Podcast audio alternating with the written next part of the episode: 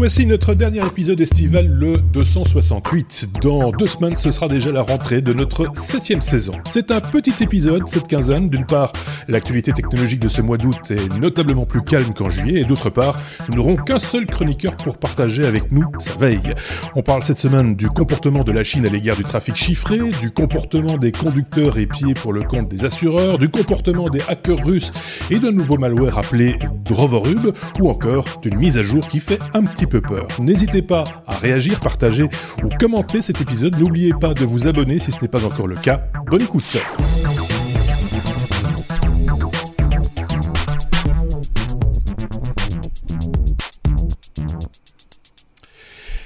Bienvenue à vous, bienvenue si euh, bah forcément vous venez de vous brancher, euh, j'ai envie de dire bienvenue euh, et, merci de nous accueillir par la même occasion. C'est souvent comme ça, on ne sait jamais très bien s'il faut dire bienvenue ou s'il faut vous remercier de nous accueillir.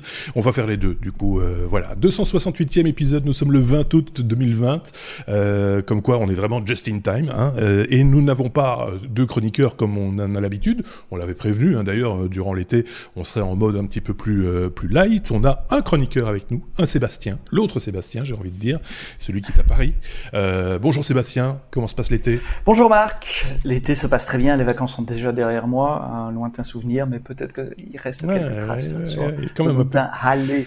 Il a pu en profiter, d'être dans une zone rouge, orange, jaune. Euh... Euh, j'ai pas regardé la carte en Gaume, euh, dans le sud de la Belgique. Euh, donc voilà, tu, donc tu dois te mettre, maintenant tu dois te mettre en quinzaine euh, pendant 15 jours, forcément, à la maison, pour pas bouger, pas, pas brancher, etc.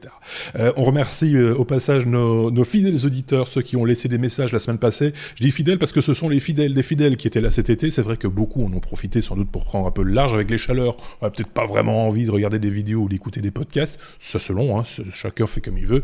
On salue Oliastre57, Raphaël Vinet, Virginie, Ingrid Boy, euh, Jean-Pierre Fabulas, euh, Wofog, euh, Tiger Fab, Diena, El Loco, JP Neuville, Alimoun, Nicolas Saint-Lay, Thomas K, Battant, ainsi que Primo, qui nous fait remarquer que ça ne va pas très très bien chez Mozilla. je ne sais pas si tu as eu cette news, Sébastien. Apparemment, il y a eu dégraissage, j'ai envie de dire, 250 emplois qui sont passés à la trappe. Je ne sais pas si tu as vu ça.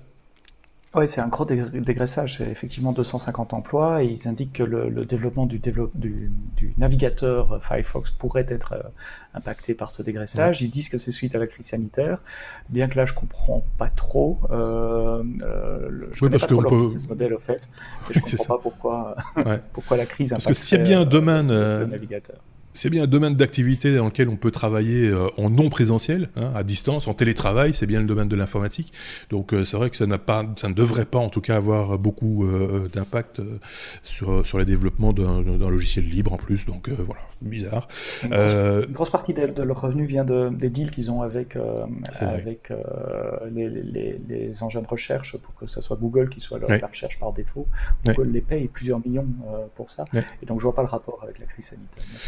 Peut-être qu'en même temps, Google les paye un petit peu moins parce que Google a eu moins de revenus aussi, ou euh, que sais-je, euh, voilà quoi. Euh, on a eu quelques petits trucs, on va les passer rapidement en revue, hein, on va pas parler de tout parce qu'il y a, y, a y a des sujets de fond, hein, entre guillemets, dont, tu vas nous parler d'ici quelques instants, mais j'avais noté dans, dans, dans l'actualité cette histoire de TikTok hein, qui revient chaque fois au, devant de, de, l'actualité. Est-ce que Trump va interdire ou interdit déjà TikTok sur le, le territoire américain? Je tiens à signaler quand même qu'il y a un truc assez rigolo, c'est que Trump accuse TikTok d'intelligence avec le gouvernement chinois. On appelle ça comme ça, hein, quand il s'agit d'espionnage ou de d'intelligence. Alors intelligence TikTok, petit souci. oui, c'est, c'est, dans la même phrase, ça me semblait bizarre, dit, dit en plus par, par, par, par ce président euh, des États-Unis particulièrement. Je trouvais que ça assez, assez particulier. Euh, il y a eu d'autres choses dans, dans, dans l'actualité, je parcours. Autre chose aussi, hein, sur TikTok, il, a, il oui. aimerait bien que ce soit une société américaine qui rachète bah oui. la partie américaine oui. de TikTok. Il a demandé à Microsoft de racheter TikTok en termes d'interventionnisme. Enfin voilà. Oui. De, de quel droit il peut influencer On a, on a parlé d'autres, d'autres grandes entreprises aussi qui seraient peu, potentiellement intéressées par ce rachat. Je pense qu'il n'y a personne qui n'est pas potentiellement intéressé par le rachat de TikTok du coup. Mais c'est très particulier. Voilà. C'est, euh, par contre, personne neveu de chatroulette. Bizarre. Euh, je voyais que Xavier nous avait envoyé un, un, oui mais non. On, commence par un oui mais non. C'est un, générateur de bruit pour les gens qui télétravaillent. Apparemment, le silence les perturberait plus que le bruit, et donc on leur a fait un générateur de bruit. J'ai pas creusé l'information, mais rien que sur le titre déjà, je trouve que ça valait la peine d'être d'être mentionné. Euh, c'est comme le nom l'indique, c'est un site web qui génère des bruits de bureau, un bruit d'open space, un bruit de photocopieux, un, bruit de machine à café. Si, on est un peu trop seul chez soi quand on travaille à distance. C'est un peu ça. Euh, je sais pas ce qu'il y avait eu d'autre dans, l'actualité. Firefox, on vient d'en parler. Euh, Edge, la version Chromium de, Edge qui ne pourra plus être désinstallée euh, de, Windows. Euh, ça, c'est aussi un petit peu particulier. Ça nous a rappelé, on en parlait juste avant d'enregistrer, euh, bah, ce qui se passait à la fin des années 90, je pense. Hein. C'est pas loin en tout cas. C'est cet abus de position dominante que s'était chopé Microsoft à l'époque avec Internet Explorer et qu'il a fallu ouvrir la porte bah, justement à des Firefox et, autres parce que voilà, c'était pas c'était pas très très bien effectivement d'avoir cette cette position euh, avec avec son propre navigateur, imposer son propre navigateur. Ici, il n'est pas question de désinstaller les autres navigateurs, rassurez-vous, mais en tout cas, celui-là, on ne pourra pas le désinstaller, en tout cas dans, dans, l'avenir. Affaire à suivre, on va voir jusqu'où ça peut aller. Et c'est étonnant venant de la part de Microsoft qui a montré patte blanche depuis plusieurs années quand même. Le Microsoft 2020 n'est pas du tout le Microsoft des années 90 euh, qui abusait de sa position dominante, qui était condamné d'ailleurs pour ça. Maintenant, ils sont très versés dans l'open source, ils intègrent Linux. En plus, ouais. Ils, sont copains avec les développeurs en ayant racheté GitHub, ils sont présents dans le cloud. Et, donc, est-ce que c'est une maladresse d'un département, d'une division? Est-ce que c'est une mhm. stratégie euh, d'entreprise à suivre et à regarder comment ça va, comment ça va évoluer? Un truc moi qui m'a fait un petit peu. Euh, alors il faut voir ce que ça va donner. Hein. C'est annoncé pour 2021. C'est le retour, le grand retour. On a presque envie de dire, on l'a déjà dit auparavant, donc on va se méfier un petit peu de BlackBerry avec un appareil, avec un, bon vieux clavier, euh, clavier euh, non pas virtuel mais mais réel, hein, euh, physique, euh, mais qui serait un appareil 5G. Euh, donc voilà, à suivre là aussi. Hein, faut voir ce que ça va ce que ça va donner. On sait que BlackBerry, n'est, enfin RIM et BlackBerry n'est plus que l'ombre d'elle-même, hein, en gros depuis pas mal de temps maintenant. Ouais, ils sont encore actifs dans le domaine des modems et de, de, de, de l'électronique embarquée, des composants embarqués pour, pour certains fabricants. Effectivement, sur le, le, le, domaine des téléphones, euh, ils, sont, ils sont morts quasiment, ou en état de, de mort cérébrale, on va dire. Et, et en, revanche, il y, a, il y, a, une fan base euh, des plus de 40 ans qui vont peut-être être très contents euh, de retrouver ce genre d'appareil. Par exemple, Barack Obama, par exemple, sera, sera très intéressant parce que c'était, c'était, il avait eu une dérogation, je pense, d'ailleurs, pour pouvoir utiliser, continuer à utiliser son, son son, BlackBerry pendant son premier mandat. Euh, il me semble qu'il y avait eu une histoire comme ça. J'en terminerai, et puis on attaquera tes sujets évidemment, avec euh, Gmail, euh, qui est tombé au panne ce matin, ce 20, ce 20 août. Gmail est toute une série de services liés à, à, Google, une panne bon, mondiale. J'ai pas creusé là non plus, j'ai pas eu beaucoup le temps aujourd'hui de creuser la, la, question, mais tout le monde en a un petit peu parlé aux informations, à gauche, à droite. Tiens, c'était en panne, qu'est-ce qui s'est passé? Ben ça, ça, se voit quoi quand c'est Gmail, quand c'est euh, Google ah Drive, euh, il y, y, a tellement d'utilisateurs que directement ça râle sur les médias sociaux et c'est normal que les médias plus traditionnels et mainstream le, le reprennent aussi. J'ai un tout petit peu cherché cet après-midi, j'ai vu que tu avais posté la news, j'ai essayé de trouver le root cause euh, et l'analyse, mais c'était c'est trop tôt. Euh, j'espère que Google euh, fera une, une analyse. Euh, j'ai vu des, des rumeurs d'attaques, etc. C'est évidemment bien trop tôt pour, pour parler de tout ça. En général, de mon expérience, quand des grands providers comme, comme ça tombent, c'est une erreur humaine. Donc attendons, j'espère que Google va, va, va publier l'analyse de ce qui s'est passé. Et voilà, désolé pour, pour ceux qui comptaient sur leur mail cet après-midi. C'est vrai qu'une euh, erreur technique, enfin un problème technique, serait sans doute moins mondialisé, euh, moins étendu, ou euh, c'est ça? Oui, c'est ça. Ces types d'infrastructures sont extrêmement redondantes. Donc, des, des, mm. disques durs qui meurent, des machines qui meurent, ça arrive tous les jours, euh, tout le temps. C'est normal. C'est même pas, euh, voilà, on remplace et le, le, système est fait pour continuer à fonctionner, même dans des situations dégradées. Donc, pour qu'il y ait une panne à l'échelle de plusieurs continents comme ça, euh, je peux parler pour les cas que je connais. Je ne veux pas parler pour Google, etc. Euh, moi, les cas que je connais, c'est AWS, c'est Amazon Web Services. Mm-hmm. quelques fois où c'est arrivé, c'était des erreurs humaines, euh, la mauvaise commande tapée sans, sans garde-fou euh, qui fait des choses qu'il ne faudrait pas. Et, qui percole sur, tous les, sur tous les serveurs à ce moment-là. et voilà, après, c'est des, réactions en chaîne. Hein. Quand il y a un truc qui tombe, euh, tous les bah trucs qui dépendent de ce truc-là tombent aussi. Et puis, voilà, ça fait une réaction en chaîne qui est difficile d'arrêter et puis il faut du temps pour récupérer aussi. C'est pour ça que la panne de cet après-midi a duré 4 heures, je crois.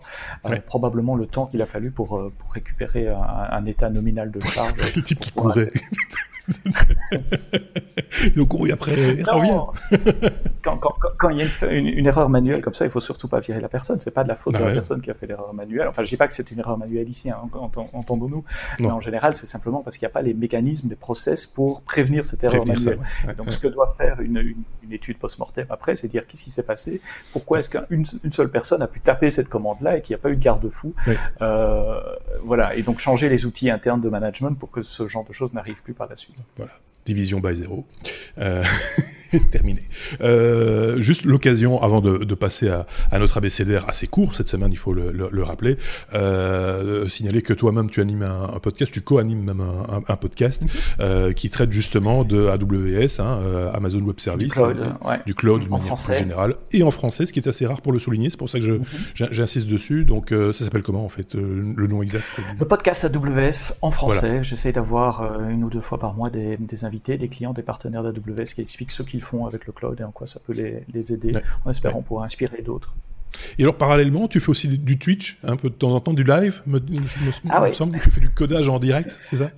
Mon métier, c'était euh, de parler dans des conférences. Et ouais. euh, côté conférence, assez calme depuis, depuis février, mars. Ouais, donc, je me suis replanqué sur l'online. et euh, avant les vacances, on, je faisais de, à la fois des vidéos préenregistrées et puis à la fois du live sur Twitch, du codage en direct avec un collègue où on, on, code une application en direct. Euh, c'est bon, très confidentiel en termes d'audience. Hein. Forcément, on n'a pas des, ouais, milliers de gens mais... qui nous regardent. Mais, mais, les gens qui regardent, ils sont très assidus. Ils suivent du début à la fin. Ils posent les bonnes questions au bon moment. et voilà j'espère que ça, participe ça aussi. Aider. Oui, bien sûr. Mais on, ouais. on reçoit des... Ah non, il euh, y a des gens qui non, ce que vous faites là, c'est incorrect. Il faut taper ça. Ah oui, merci. Ah, donc, euh, on, on, est en train de réfléchir à ce qu'on va faire pour la rentrée, pour euh, continuer ce, ce format. Bah, le concept est intéressant. Moi, j'avais vu ça, mais c'était dans, dans, un tout autre domaine. C'était un gars qui faisait des, des caricatures. Et donc, euh, et donc ah, il ouais. dessinait en même en temps direct. en direct, en direct, et il se chopait les commentaires en même temps. Il disait, ah, bah, je lui ferai le nez plus, le, le nez plus gros la prochaine fois, machin, etc. C'était rigolo, quoi. C'est, euh, voilà. Et c'est vrai que ça, pas, il n'y a pas énormément de gens, et heureusement d'ailleurs, parce que sinon ce serait invivable. mais, mais, mais c'est vrai, parce que sinon, le, le, gars, il peut plus, toi, tu peux plus lire les commentaires s'il y a trop de monde, etc. Mm -hmm. Tandis que quand c'est un, un comité un tout petit peu plus restreint, bah voilà. Et puis après, on peut toujours le revoir hein, pendant un certain temps. Donc, euh, oui, si, surtout, si, si on, si on a envie. Voilà. Ok, si tu veux bien, on va passer à, à notre ABCD. Allons-y. Lettre B, on commence par les lettres B cette semaine, comme Boeing, Boeing qui euh, met à jour euh, euh, ces, avions, ceux qui volent le moins maintenant, hein, il faut bien le reconnaître, les, fameux euh, Jumbo Jet, les 747. Ça se passe encore avec, des disquettes, c'est ça qui qui est rigolo. On en a parlé il y a, il y a, il y a pas très longtemps. Hein. C'était le, euh, c'était l'armée américaine, je crois, qui faisait encore euh, euh des, des, des, updates, euh, des, des, des armes atomiques euh, avec des, des floppy disks. Ici, c'est exactement la même chose. Donc, Boeing a annoncé au mois de juillet qu'ils allaient arrêter la production de 747. C'est une page de l'histoire de l'aviation qui se tourne. Hein. 747, pour ceux qui ne voient pas, c'est celui avec la bosse, la bosse. dessus. C'est l'avion la, iconique des années 70-80, mmh. fin des années 70 en tout cas. je crois que oh, même, même fin des années 60. Je me demande si c'est pas fin des années 60. Ouais, oui. déjà fin des années 60, c'est bien. C'est assez ancien. Hein, ouais, ouais. Et euh, à cette occasion, il y a des, des, chercheurs en informatique qui ont pu avoir une visite privée des systèmes informatiques du, du, du Boeing. Euh, on parle de pen test, euh, de penetration testing, euh, pour, pour voir les attaques qui, qui seraient possibles de faire au niveau informatique, puisque dans un avion, il y a beaucoup d'informatique, et les Boeing mm -hmm. d'aujourd'hui, les 747 d'aujourd'hui, ils ne sont pas ceux des, des années 70, évidemment. Et à cette occasion, ils ont découvert que le système qui contient les données relatives à la cartographie de vol, donc les, les fréquences radio des, des stations les updates de cartes, euh, etc se font par disquette. Donc quelque part, euh, sous verrou évidemment, il y a un lecteur de disquette. Et euh, toutes les deux semaines, il y a des ingénieurs de Boeing ou de la compagnie aérienne qui possède l'avion, j'ai pas très bien compris, euh, qui doivent euh, aller taper non pas une, mais deux, trois, quatre, cinq disquettes. Parce qu'une disquette, on, on, parle de, de floppy 3 pouces et demi, hein, donc les petites disquettes comme il y avait dans les Mac au, ouais. au début pour, pour faire euh, ces, ces, ces, mises à jour. Alors, ça surprend toujours et, et j'ai voulu reprendre cette nouvelle-là parce que euh, il, il y a un gap énorme entre l'informatique euh, grand public où tout est rose, tout est gadget, tout est shiny, on change son téléphone tous les six mois, et puis les systèmes industriels et surtout les systèmes industriels liés à la sécurité. Mhm. On pense au, contrôle d'infrastructures vitales, centrales électriques, des choses comme ça, ou l'aviation. Où la sécurité est la première priorité. Et là, le, shiny nouveau, euh, ah oui, tiens, la dernière librairie open source, machin, ben, on l'installe pas sur un 747 comme ça. Euh, ce sont des processus de, validation qui prennent euh, des, années avant d'aller mettre un, nouveau logiciel dans, dans, un avion. Et donc ça a du sens dans certains de ces environnements qui ont été créés il y a, il y a plusieurs dizaines d'années de continuer à utiliser des systèmes euh, physiques pour distribuer du, du, du software. Euh, je voudrais rajouter deux choses. Une, c'est dans le lien que vous allez trouver euh, sur les notes de cet épisode, il y a une vidéo de, cette présentation technique mmh. du 745. C'est une vidéo de 25 minutes où on voit les dessous, les coulisses d'un 745. On voit entre guillemets la salle machine. 747, pardon. Merci. euh, on voit la salle machine, entre guillemets, le câblage, etc. Il parle aussi dans cet article de, des, tests de pénétration qui ont été faits, notamment le, vecteur d'attaque euh, le plus... Euh, le, premier point d'entrée, je dirais, pour un attaquant, c'est le système euh, d'entertainment, le système de vidéo à bord, puisque tout le monde en a un sur son siège. Et il y a des pentesters qui ont essayé de rentrer dans ce système-là et de voir si à partir de ce système-là, le réseau de l'appareil arrivait à donner accès au, cœur du système qui contrôle les données de vol, euh, les, moteurs, euh, la navigation, etc. La réponse est non. Il n'y a personne sur le 747 qui a jamais réussi à faire ça. Il s'explique dans l'article que tout ce que le pentester a réussi à faire, c'est planter son système de vidéo. Donc il n'a même pas réussi à planter le, système général pour, pour tout le monde, ce qui est plutôt euh, bon signe. Et l'autre chose sur laquelle je, voudrais terminer, c'est que le software est, est, est, une pièce critique d'un avion aujourd'hui, et que les ennuis qu'a eu Boeing avec le 700, hein, j'ai un doute maintenant. Le modèle plus récent, oui. Euh, Max. Oui, le, oui. Max, ce sont des erreurs euh, logicielles. Donc euh, c'est un système qui interprétait mal les données euh, de trim de l'avion. Donc un, avion quand il vole, il vole grâce à, sa vitesse. Si jamais il va trop lentement, ben, il, va tomber. et donc il y a un système qui détecte ça et qui, retire sur, sur le manche euh, automatiquement. Euh, ou inversement, si, si, si, mais le, le si, si, si, si, monte de trop, il risque de perdre de la, de la vitesse aussi, et donc de, de rentrer en position de stall. On n'a plus assez de vitesse, et donc il faut pousser sur le manche pour rabaisser l'avion pour qu'il reprenne de la vitesse. Et il y a un système automatique qui fait ça. Et là, le système recevait des mauvaises données, et donc le système poussait sur le manche pour faire baisser l'avion, alors que le pilote, lui, voyait bien qu'on était trop bas et qu'on était en bonne condition. il tirait sur le manche tout, tout ce qu'il pouvait, mais c'est le système qui a gagné. Et il y a quand même deux avions qui sont crashés l'année passée, avec toutes les conséquences qu'on connaît, euh, l'arrêt de la production du, du 700 je sais plus quoi. J'irai voir après. Max. Euh, et, donc voilà, ne, rions pas des, disquettes dans les 747. Euh, les, mises à jour, les, problèmes de software dans les avions, on parle de la vie des gens là. Oui, bien sûr. juste un mot on a oublié un E dans Boeing, dans le titre qui s'affiche en dessous ici. Euh, on corrigera évidemment dans l'article, vous inquiétez pas, ça peut arriver, hein, une petite coquille, euh, ça, du coup ça fait Boeing. J'avais presque raison, à 22 jours près, première mise en service d'un 747, c'était le 22 janvier 1970, 70 pour les ah amis français. Donc euh, voilà, c'est vraiment fin des années 60, début des années. Donc, mhm. c'est quand même un vieil appareil. Rappelons que l'avion présidentiel américain, euh, Force One, c'est un 747 légèrement modifié, on va dire. Juste une salle de bain en plus. oui, c'est ça, mais il y a deux, trois trucs en plus, euh, et voilà, des, petits artifices supplémentaires, on ose bien euh, l'imaginer.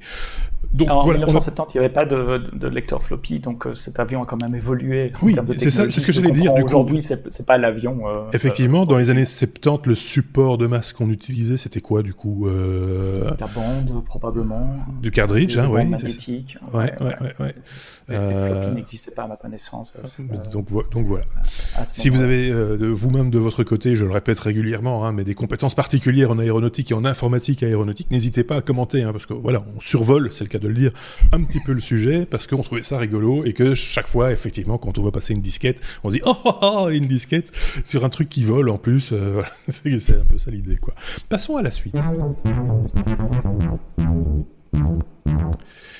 La lettre C comme China ou comme Chine, en fait, hein, on pourrait dire Chine aussi, hein, euh, qui, bloque euh, certaines communications euh, cryptées, et pas, pas des moindres, j'ai presque envie de dire, Sébastien, puisque bah, c'est un peu le web d'aujourd'hui qui est bloqué par, par ce que la Chine, là, nous prépare.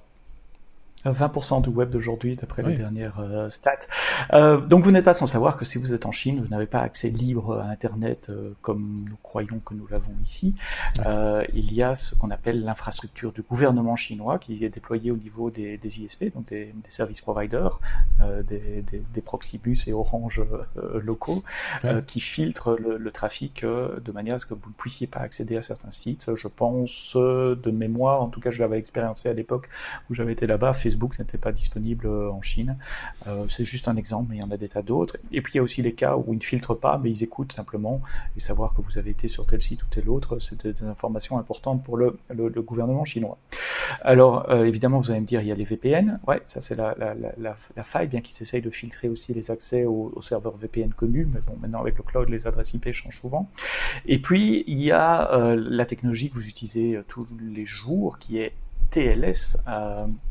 Transport Layer Security qui permet de chiffrer la communication entre votre navigateur et euh, le serveur. En gros, pour faire simple, c'est quand vous avez le petit cadenas vert à côté de l'URL dans votre navigateur, quel qu'il soit, ça veut dire que la communication est chiffrée par une des différentes versions de, TLS, il y en a plusieurs.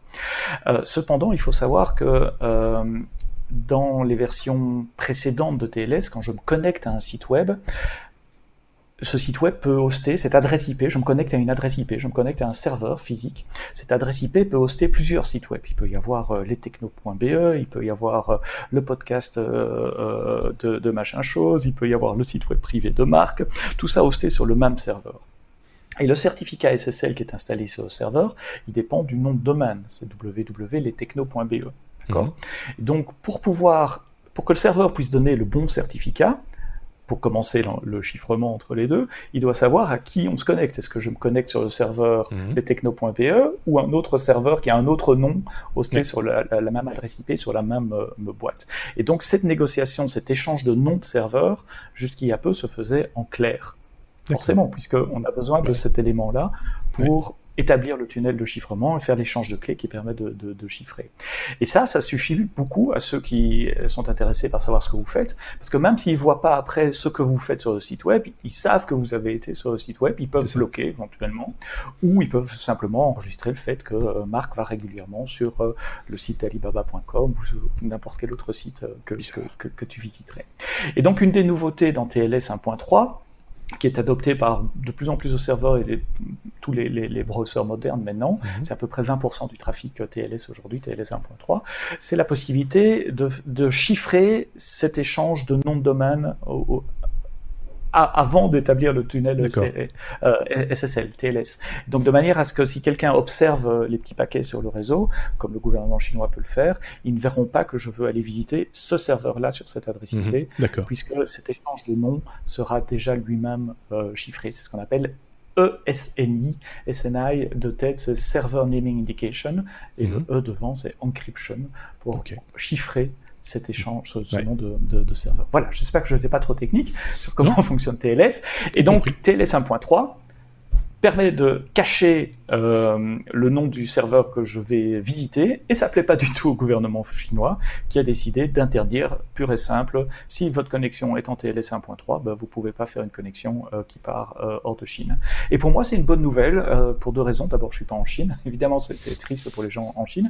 Et pour moi c'est une bonne nouvelle. Ça veut dire que TLS 1.3 est un protocole assez bien sécurisé il n'y a pas moyen de casser donc pour moi, c'est une gage de qualité. S'il se fait interdire par le gouvernement chinois, c'est probablement euh, qu'il a un niveau de, de, cryptographie de qualité qui garantit une certaine euh, privacy, comme on dit en anglais, une certaine euh, garantie de, de, de, de, la vie privée, en tout cas. c'est ça. Ouais, des, données qu'on va échanger dans, dans cette Oui, c'est vrai. C'est un peu une démonstration par l'absurde, mais, mais c'est vrai qu'à partir du moment où leur seul moyen de, coercition, c'est de dire on va l'interdire, c'est que manifestement, il n'y a pas moyen de le contourner autrement. Qu'ils ne savent pas le casser. Voilà, c'est ça. Mais en même temps, il va falloir trouver des solutions, euh, peut-être, pour, pour, pour, pour les, les, les, habitants chinois. Je ne parle pas du gouvernement, mais ceux qui vivent en Chine et qui s'intéressent à ce qui se passe dans le monde.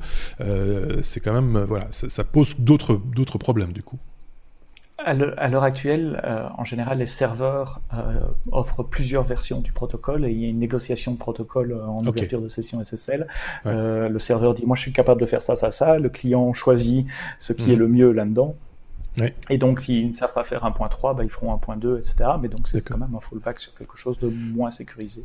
Parce que, si je ne dis pas de bêtises, Google ne, ne, prend plus en référence les sites qui n'ont pas de, de, version euh, sécurisée, si je ne dis pas de bêtises. Ou en tout cas, voilà, en termes de, de, SEO. C'est qu'ils allaient le faire.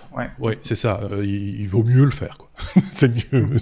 donc, euh, c'est le, Voilà, on disait toujours HTTP. Ben, non, c'est toujours. Et ce sera toujours HTTPS. C'est devenu, devenu comme ça. HTTP, il faut, faut arrêter. Quoi. Oui. c'est un truc qui a été conçu il y a, il y a, il y a 40 ans. Il faut, enfin, faut, à un moment donné, il faut, euh, il faut, faut, remettre les choses un peu. Euh, voilà, il faut que ça évolue. Quoi. C'est, normal, le web est quelque chose de, vivant. Mais retenez quand même une chose, c'est que même avec SSL, il y a différents niveaux de sécurité avec SSL, entre le vieux SSL 1.0 et ce qu'on appelle TLS maintenant, qui est la, nouvelle version d'SSL, et 1.1, 1.2, 1.3. Tout ça, il y, a, il y, a, des nuances, euh, et visiblement 1.3 est, et, mieux. Ok. Chaque fois qu'on évolue, enfin, en général, quand on rajoute un numéro, c'est souvent mieux. Quoique, des fois, des modèles de voitures. Bon, bref, c'est autre chose, c'est un autre débat. Euh, on peut passer à on, peut, on a dit tout là sur, le, sur cette histoire-là, hein, je pense. Moi. On va être encore un petit peu technique peut-être, hein, mais c'est un petit peu le but, hein, techno technique, ça me paraît assez, assez justifié avec la, lettre D pour euh, Drovorub ou Drovorub, je ne sais pas très bien comment on, le prononce, et on sait qu'il y a plusieurs explications, on y reviendra sans doute à ce, nom un petit peu particulier, un, petit peu particulier, qui n'est pas vraiment du russe, mais qui est un mot, valise, comme on dit, euh, même en russe. Euh, donc ici on parle de la, la NSA qui dévoile les détails techniques d'un rootkit attribué donc aux Russes. C'est ça, donc il y a eu plusieurs attaques euh, euh, qu'on pensait euh, attribuer à des groupes privés, et je pense notamment à l'attaque qui a touché TV5 Monde il y a, il y a un an ou deux, mm que vous vous en souvenez. Un peu plus que ça même. Pendant, il y a plus que ça. Ben, elle fait partie de, des attaques qu'on attribue maintenant à ce, à ce malware Drovorub, qui est un rootkit. Donc un rootkit, c'est quoi? C'est un, un, logiciel malveillant qui va venir s'installer sur des serveurs en général ça peut être sur des, postes clients également. Ici, c'est sur des serveurs Linux spécifiquement. Et une fois qu'il est là, il déploie trois choses, euh, qui est un peu le BABA de tout bon rootkit. Euh, un, c'est un, centre de commande, donc il se connecte à un serveur à l'extérieur où l'attaquant peut taper des commandes. Si je veux euh, lancer un process, si je veux collecter la, liste des fichiers, me balader sur le disque dur, comme si je pouvais taper des commandes en terminal, en console sur, sur le serveur depuis, depuis mon serveur distant. Donc c'est un centre de commande ça, c'est la, première chose que presque tous les rootkits font. La deuxième chose euh, que les rootkits font, c'est la capacité d'avoir un petit serveur pour télécharger et uploader des fichiers. Donc une fois qu'il est là installé, c'est comme si j'avais un petit serveur FTP qui me permet d'envoyer d'autres fichiers, euh, peut-être d'autres malwares, d'autres, d'autres, d'autres programmes pour pomper des données, pour se répliquer, pour chiffrer des choses, euh, et pour télécharger des fichiers aussi, parce qu'une fois que je me suis baladé sur votre disque dur, euh, sur votre réseau, je peux aussi commencer à télécharger les données. Récupérer des informations. Exactement. Et puis le troisième, c'est de faire un, tunnel euh, de sécurité, un tunnel SSH. Donc en gros, c'est pouvoir se connecter à un serveur auquel depuis mon laptop j'aurais pas accès, mais le rootkit va me faire un, un, sécurisé. Mhm. Euh, je vois dans, dans l'image pour ceux qui regardent. je vais la relire, euh, vont faire un, un, tunnel sécurisé. Mon laptop va se connecter à l'entrée du tunnel, qui va faire suivre le trafic jusqu'au rootkit, et le rootkit lui va comme un routeur finalement, renvoyer le trafic vers la destination finale dans, dans, le réseau, ce qui me permet d'atteindre des services sur d'autres machines à, à, travers ce système. Oui, parce que donc ça c'est ce que fait un rootkit. Je t'interromps deux secondes pour reprendre l'exemple TV5 Monde en l'occurrence, c'est qu'ils étaient arrivés en passant par le réseau bureautique à induire des, des, modifications sur le réseau qui normalement est même physiquement séparé hein, de diffusion. Mm-hmm. donc normalement c'est comme partout, tout est sécurisé et en général, on évite de mélanger euh, ce qui est purement bureautique, euh, du Word et de machin comme ça, avec, et, de l'internet et de l'internet surtout, avec euh, mm-hmm. avec des outils de diffusion ou, de production, quels qu'ils soient d'ailleurs. Hein, et donc là, ils étaient quand même arrivés à remonter jusqu'aux outils de diffusion, ce qui est forcément fort gênant. Donc ici, on parle d'un rootkit. Un rootkit, c'est pas un virus, c'est pas un malware au sens où c'est pas lui qui va faire le chiffrement, qui va voler des données. C'est juste un, un, espèce de, de, centre de commande qu'on installe dans un de vos serveurs de manière à pouvoir euh, faire d'autres choses après. Comment est-ce qu'il se déploie? Ça, il y a d'autres techniques. C'est pas le sujet euh, ici. Ça, ça, peut être via des postes clients, des, des mails frauduleux. Où on vous dit euh, cliquez là-dessus, etc il peut y avoir des, vecteurs de déploiement euh, euh, très différents. Euh, la chose qui m'a amusé là-dedans, il y a deux choses que j'ai retenues et que je voulais partager avec vous. La première, c'est que c'est la NSA qui documente ça dans un document qui fait une cinquantaine de pages extrêmement technique. Ils ont détaillé tout le protocole de commande, comment envoyer des commandes, comment initier une connexion. Donc il il est bien analysé, bien connu. C'est un document technique de, de, belle qualité, de belle facture, j'ai envie de dire, euh, qui, qui, définit comment ce, ce, ce rootkit fonctionne. Euh, la NSA l'attribue au service secret ou à l'armée euh, russe euh, et on retrouvait des traces de ce rootkit dans plein d'attaques différentes euh, depuis plusieurs années. Euh, donc c'est quelque chose qui semble largement utilisé, probablement par, par les Russes. Si la NSA mhm. dit, c'est probablement les Russes. Mais je suis certain que la NSA a ce type d'outils également, que les Chinois ont ce type d'outils, la Corée a ce type d'outils, et bien d'autres puissances aussi. Hein. Il n'est pas question ici de dire ah, les mauvais Russes. je crois que tout le monde fait la même chose. Là, c'est l'exemple de l'outil russe. L'autre chose qui m'a surpris, Vas-y, Marc. Mais juste une parenthèse, c'est que c'est quand même assez rare que le, FBI ou la NSA documente à ce point euh, ce, type d'information. En général, ils le signalent hein, euh, de manière un peu évasive, mais ne diffusent pas des documents comme celui-là, en tout cas pas aussi détaillés, si je dis pas de bêtises. C'est ça. C'était euh, le, truc qui a étonné beaucoup de gens, c'est la, quantité d'informations et le niveau de détail euh, de, ce document que, que, vous voyez à l'écran si vous regardez la version vidéo du podcast. Sinon, vous retrouverez le lien dans, dans les notes de, de l'épisode audio. et l'autre chose qui m'a amusé, c'est que c'est un rootkit qui se cache parce qu'une fois qu'il est là, euh, vous savez, s'il y a une, application bizarre qui tourne sur votre PC euh, ou votre serveur, c'est assez facile de trouver parce qu'il y a des fichiers qui sont là, euh, les fichiers du, du programme lui-même. Et puis, euh, vous, avez, que ce soit sous Windows ou Linux, la possibilité de lister tous les process qui tournent sur votre machine. Si vous voyez un truc avec un nom bizarre, euh, en général, c'est comme ça que les antivirus détectent qu'il, y a quelque chose. Mais ici, pas, parce que c'est un truc qui tourne au niveau root, au niveau du kernel Linux. Il faut bien savoir que dans un système d'exploitation, quand vous tapez une commande comme dire dans une, DOS, une, boîte DOS euh, pour lister mhm. la liste des fichiers, ou LS ou Linux, cette commande, elle demande au système d'exploitation, donne-moi la liste des fichiers dans cette directory-là, et elle va l'afficher à l'écran. Et ce rootkit, il travaille au niveau du kernel, donc il peut intercepter cet appel. Donc il intercepte l'appel qui est fait à, Linux. Linux va lui retourner la liste des fichiers et il va se filtrer lui-même. Donc, son nom de fichier, il n'apparaît pas dans la liste, ou son nom de process qui tourne en mémoire, il n'apparaît pas dans la liste, et on utilise mhm. les commandes normales, standards, pour, pour explorer son disque dur, pour explorer la mémoire, pour explorer les process. Eh bien, le, le, le, programme se filtre, s'enlève, et donc il n'est pas visible. Il n'est pas visible avec des outils euh, euh, standards. Euh, et donc, comment est-ce qu'on peut le détecter? Ben, On peut le détecter en analysant la, la connectique réseau, puisque c'est ça le but du document de la NSA, c'est d'analyser les trames réseau qui sont échangées entre ce rootkit et son centre de commande qui se trouve à l'extérieur, comment il reçoit ses commandes, etc. Parce que là, en détectant le trafic réseau, on peut détecter qu'il y a une activité inhabituelle. On peut le détecter aussi avec des outils plus avancés qui bypassent les, structures standards du kernel pour analyser quels sont les fichiers sur le disque ou pour analyser euh, quels sont les process en mémoire, mais sans demander au service Linux de me dire mmh ce qu'il y a en mémoire, puisqu'il est lui-même compromis, donc il faut faire des techniques d'analyse mémoire un peu plus avancées. Comment est-ce qu'on s'en prévient aussi en se tenant à jour avec les dernières versions des kernels Linux qui obligent notamment que les extensions kernel soient signées avant d'être chargées? voilà, c'est comme toujours, restez à jour, mettez, faites les mises à jour de vos serveurs. Ceci dit, c'est l'armée russe, donc ils vont probablement pas aller après la, PME du coin. Donc, euh, monsieur et madame Peuvent dormir tranquilles. mais des sociétés, y compris des sociétés européennes, TV5 c'est un bon exemple, euh, doivent quand même être courant de ce, au courant de ce genre de, menaces. En même temps, il y a eu un effet de bord assez intéressant dans, l'histoire justement de, TV5, c'est que quand ils se sont fait pirater, ils ont tourné des reportages à l'intérieur de leur bureau et que certaines personnes avaient laissé des mots de passe sur des post-it sur les écrans.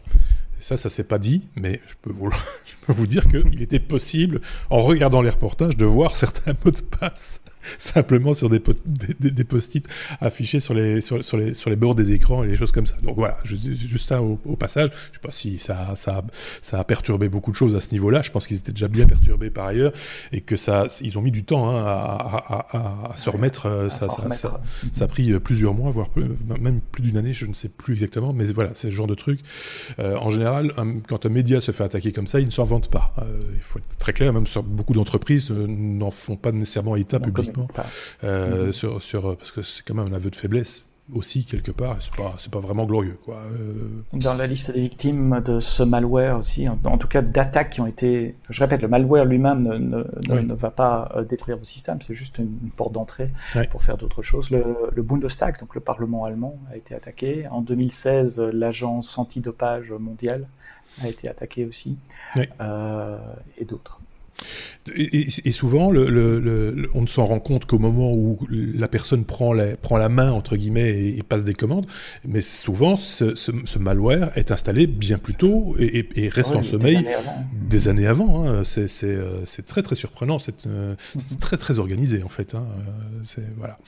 passionnant, évidemment, hein, pour ceux qui s'intéressent à la sécurité informatique. Euh, j'imagine que c'est passionnant. C'est comme ça se lit comme un roman policier, quoi. C'est voilà suis, ouais, je suis pas spécialiste de la sécurité elle-même, donc je suis pas là-dedans tout le temps. Mais pouvoir mettre la main sur un document comme ça, justement, euh, très facilement, sans aller sur des forums obscurs de, de, spécialistes, c'était une lecture assez intéressante pour moi en tout cas. C'est euh, Maigret qui prend un coup de jeune quand on parle d'enquête policière. Bon, évidemment, il faut qu'on en parle euh, de cette affaire-là, l'autre affaire. On est à la lettre E comme épique évidemment. Euh, on n'en avait pas parlé il y a deux semaines. Euh, c'est pas que ça nous était passé euh, à côté, mais euh, chaque chroniqueur, je le rappelle, fait ses choix hein, et, et, fait sa veille et partage sa propre veille technologique dans les épisodes de techno, des technos. C'est ce qui nous différencie de beaucoup de podcasts technologiques qui traitent de, de, de systématiquement ce qui fait un peu, ce qui sort un peu du, du, lot dans l'actualité. C'est pas toujours notre cas. Des fois, on peut passer à côté d'informations dites importantes. Ici, c'est le, le, fameux combat épique contre Apple euh, dont, il est, dont il est question et que tu vas nous, euh, nous rappeler, euh, Sébastien, chronologiquement, j'ai presque envie de dire, pour que tout le monde sache, parce que même si voilà, c'est un, un, sujet qui, dont on parle beaucoup, tout le monde n'a peut-être pas suivi ou tout le monde s'est rendu compte qu'il se passait quelque chose, mais tout le monde n'a pas l'historique de, de, de, l'affaire, c'est bien de le rappeler. C'est le feuilleton de l'été, hein. tous les jours quasiment, on a un nouvel épisode, qu'est-ce qui va se passer aujourd'hui, etc. Et c'est épique. Et c'est épique, c'est ce que j'ai mis dans le titre d'ailleurs, la bataille épique contre Apple, épique avec QUE. Euh, et c'est aussi euh, un, petit, enfin, un énorme du jeu vidéo, mais comparé à Apple qui euh, vient de passer le 2 milliards de capitalisation boursière euh, cette semaine, c'est la société la plus grosse en termes de, de capitalisation boursière. Parce que c'est le bon moyen de, de mesurer la taille d'une société, ça c'est un autre débat, mais ce n'est pas la question ici. Que se passe-t-il? Euh, Epic a décidé il y a deux semaines, euh, de tête c'est le 13 août, euh, ah oui, c'est le 13 août, c'est il y a moins que deux semaines. Mhm. euh, Epic a décidé de laisser euh, les, ses clients, ses joueurs, acheter certains items dans le jeu Fortnite sans passer par le mécanisme in-app purchase, donc les, achats en app de euh, l'App Store d'Apple et d'ailleurs sur Android du Google Store. Ce qui est une violation des termes de l'App Store d'Apple et du Google Play Store. Et donc, réaction immédiate, quasiment automatique d'Apple et de Google, je retire votre application de mon App Store. Exactement. On coupe l'accès. Euh, ce qui est à noter là, c'est que on, pensait à, une erreur, etc. Mais le lendemain de s'être fait retirer l'accès, Epic balance sur les médias sociaux une vidéo pour se moquer ouvertement d'Apple, mhm. où ils reprennent, je ne sais pas si tu te souviens, Marc, de la publicité du Super Bowl 1984 pour le lancement du Macintosh. Désolé pour tous ceux qui n'ont pas de cheveux blancs comme nous, comme moi, pardon. Mais en 1984, euh, Apple lance cette machine révolutionnaire qui est le Macintosh avec euh, euh, des fenêtres qu'on peut déplacer avec une souris. Euh, ça a l'air normal aujourd'hui, mais c'était la première fois qu'il y avait ça dans une mhm. machine grand public à l'époque. Windows n'existait pas ou était balbutiant. Je crois qu'il n'existait pas. Il est venu juste après, justement en réaction euh, à ça. Euh, et ils avaient fait une publicité euh, sous le thème du roman 1984 qui mmh. prévoit justement, c'est un roman d'anticipation de George Orwell de tête euh, des années 50, mmh. qui, qui c'est un roman qui, qui, décrit un futur où nous sommes tous contrôlés, écoutés, il y a une pensée unique, un nouveau langage pour nous éviter de penser, d'émettre des pensées. Et donc dans cette vidéo, on voit un, un espèce de dictateur qui, qui parle euh, sur un grand écran à une masse de gens qui sont un peu chaos devant devant leur écran euh, tout gris, euh, écouter la, la, norme du Et puis il y a quelqu'un très coloré, une femme d'ailleurs qui arrive en courant avec un marteau dans les mains, qui tourne le marteau, qui le balance dans l'écran. L'écran explose en mille morceaux et le slogan c'est euh, le Macintosh va vous montrer que, que 1984 ne sera pas comme 1984. Le roman, c'était une attaque à Windows évidemment et à Microsoft, enfin pas Windows mais à Microsoft. dire voilà, il y a d'autres moyens de C'est plus, c'était plus, c'était plus une attaque vis-à-vis d'IBM, si je me rappelle bien. IBM aussi à l'époque et, qui faisait des boîtes grises, hein, toutes moches. Et, euh, donc euh, voilà, c'était un peu, c'était un peu dans cet esprit-là. Effectivement, c'était, ils allaient libérer l'informatique et, la, mettre à portée du grand public. Et donc Epic nous balance cette vidéo où ils reprennent exactement les mêmes codes graphiques que, la vidéo d'original de, 1984, euh, la, pub Apple, où on voit des, des, gens qui sont des personnages de jeu qui écoutent un leader sur un écran qui bizarrement a une forme un peu de pomme, mais pas tout à fait, etc. Et puis il y a les personnages du jeu Fortnite qui arrivent en courant et qui balancent et qui font exploser l'écran. Donc quand on a vu ça, on s'est dit, oula, c'est pas une, erreur de communication, c'était un truc qui était prévu depuis très longtemps. Le clash qu'ils ont provoqué, de dire, voilà, on va provoquer Google, on va provoquer Apple, on, va faire quelque chose qu'on sait qui est interdit pour se faire frontalement, pour se faire sanctionner et on communique dessus avec cette vidéo. Cette vidéo a pris euh, probablement des, jours, des semaines de, préparation, donc c'était un truc bien, pensé. Et en même temps, on attaque Apple et Google pour position de euh, abus de position dominante. Alors aujourd'hui, ils ont attaqué Apple, ils n'ont pas encore attaqué euh, Google, mais ils ont placé une plainte en justice contre Apple en disant voilà, nous on, vend des, des items et il n'y a aucune raison que vous nous preniez 30% de marge sur chacune des ventes qu'on fait dans notre application, parce que c'est comme ça que fonctionne l'App Store, pardon, quand, euh, quand vous achetez quelque chose dans une app ou quand vous achetez une app elle-même, pour les apps qui, sont, qui ne sont pas gratuites, il y a 30% qui euh, vont à Apple. Une partie de ça est tout à fait justifiée, c'est eux qui processent le paiement, c'est eux qui font le marketing de l'App Store, c'est eux qui ont, qui ont le, stockage, la bande passante pour l'App Store, donc une partie est justifiée. Est-ce que 30% c'est justifié ou pas? Là, c'est pas un moi dire. Bon, pour moi, petit développeur, bien content parce que ça m'éviterait, ça m'évite. Si, je n'ai pas d'app, hein, donc je, je parle pas, mais euh, j'ai pas d'app payante en tout cas sur l'App Store. Mais si j'en avais, je serais content de laisser 30% à Apple parce que ça m'évite de devoir faire mon marketing, ça m'évite de voir d'avoir des serveurs pour hoster mon application et ça évite d'avoir un système de paiement que je dois entretenir, payer moi-même, etc., mmh. euh, sécuriser moi-même. Voilà, c'est eux qui s'occupent du paiement. Mais pour une grande entreprise qui vend des millions, des millions et des millions, 30%, c'est énorme pour, pour, pour, pour Epic. Et alors Epic ne sont pas les seuls à se plaindre. Vas-y. Surtout quand c'est ton modèle économique. vendre à l'intérieur de l'application, in-app, c'est un véritable modèle économique. C'est pas juste pour le plaisir de dire tiens, il y a un petit truc à vendre. C'est vraiment ça qui fait vivre la société. Enfin, l'entreprise, sa raison d'être, c'est ça. donc euh, voilà. Et donc, euh, un partenaire même efficace, comme peut l'être Apple euh, sur la distribution, comme tu le disais, sur le marketing, etc., 30%, ça peut paraître un petit peu exagéré. Non? Enfin, oui. Je sais pas, c'est 30%, c'est énorme. c'est beaucoup. c'est beaucoup. On est d'accord. Et donc c'est pour cette raison-là, c'est à cause de ces 30%-là que vous pouvez pas euh, acheter un abonnement, vous pouvez pas vous abonner à Spotify dans l'application Spotify, vous devez aller sur le site web pour prendre votre abonnement et puis revenir à votre portable, mhm. ce qui n'est pas une bonne expérience utilisateur. C'est pour cette raison-là que vous pouvez pas vous abonner à Netflix dans l'application Netflix sur iOS, parce que Netflix, Spotify ne veulent pas donner 30% d'abonnement tous les mois pour mhm. eux à, à, Apple, juste une fois. Hein.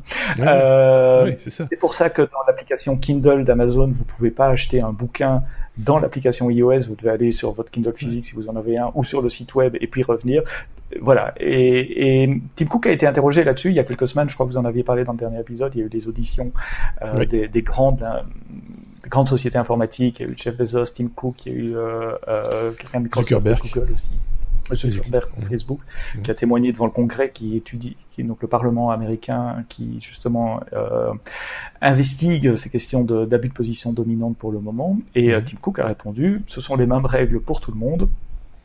Vous prenez pas, vous prenez, vous prenez pas. Elle se justifie par les arguments que j'ai répétés paiement, processing du paiement, marketing, hébergement, etc. C'est intéressant parce que ce que tu dis est tout à fait vrai. Toi, tu, tu, développes, enfin n'importe qui d'entre nous développerait une petite application, il serait très content d'avoir ce service, même si c'est 30%, voilà, euh, machin, parce qu'on n'a pas l'intention d'en vivre peut-être et que finalement les quelques euros euh, ou dollars que ça va rapporter, même s'il y en a un tiers qui part dans la poche d'Apple, on est quand même content de toucher les, deux autres tiers. Donc ça, c'est très très bien. Mais quand on est dans la, dans la poche, dans les caisses de chez Epic, et qui font un tel volume, euh, etc., ils se rendent compte, à mon avis, que même s'il n'y avait que 10% sur les, sur, les ventes, ces 10% permettraient de leur, à eux, sans doute, de développer un outil euh, de, vente de, de contenu in-app très performants euh, parce qu'ils font du volume et donc, euh, et, donc ils pourraient prendre en charge ce développement à, leur compte et faire du bénéfice dessus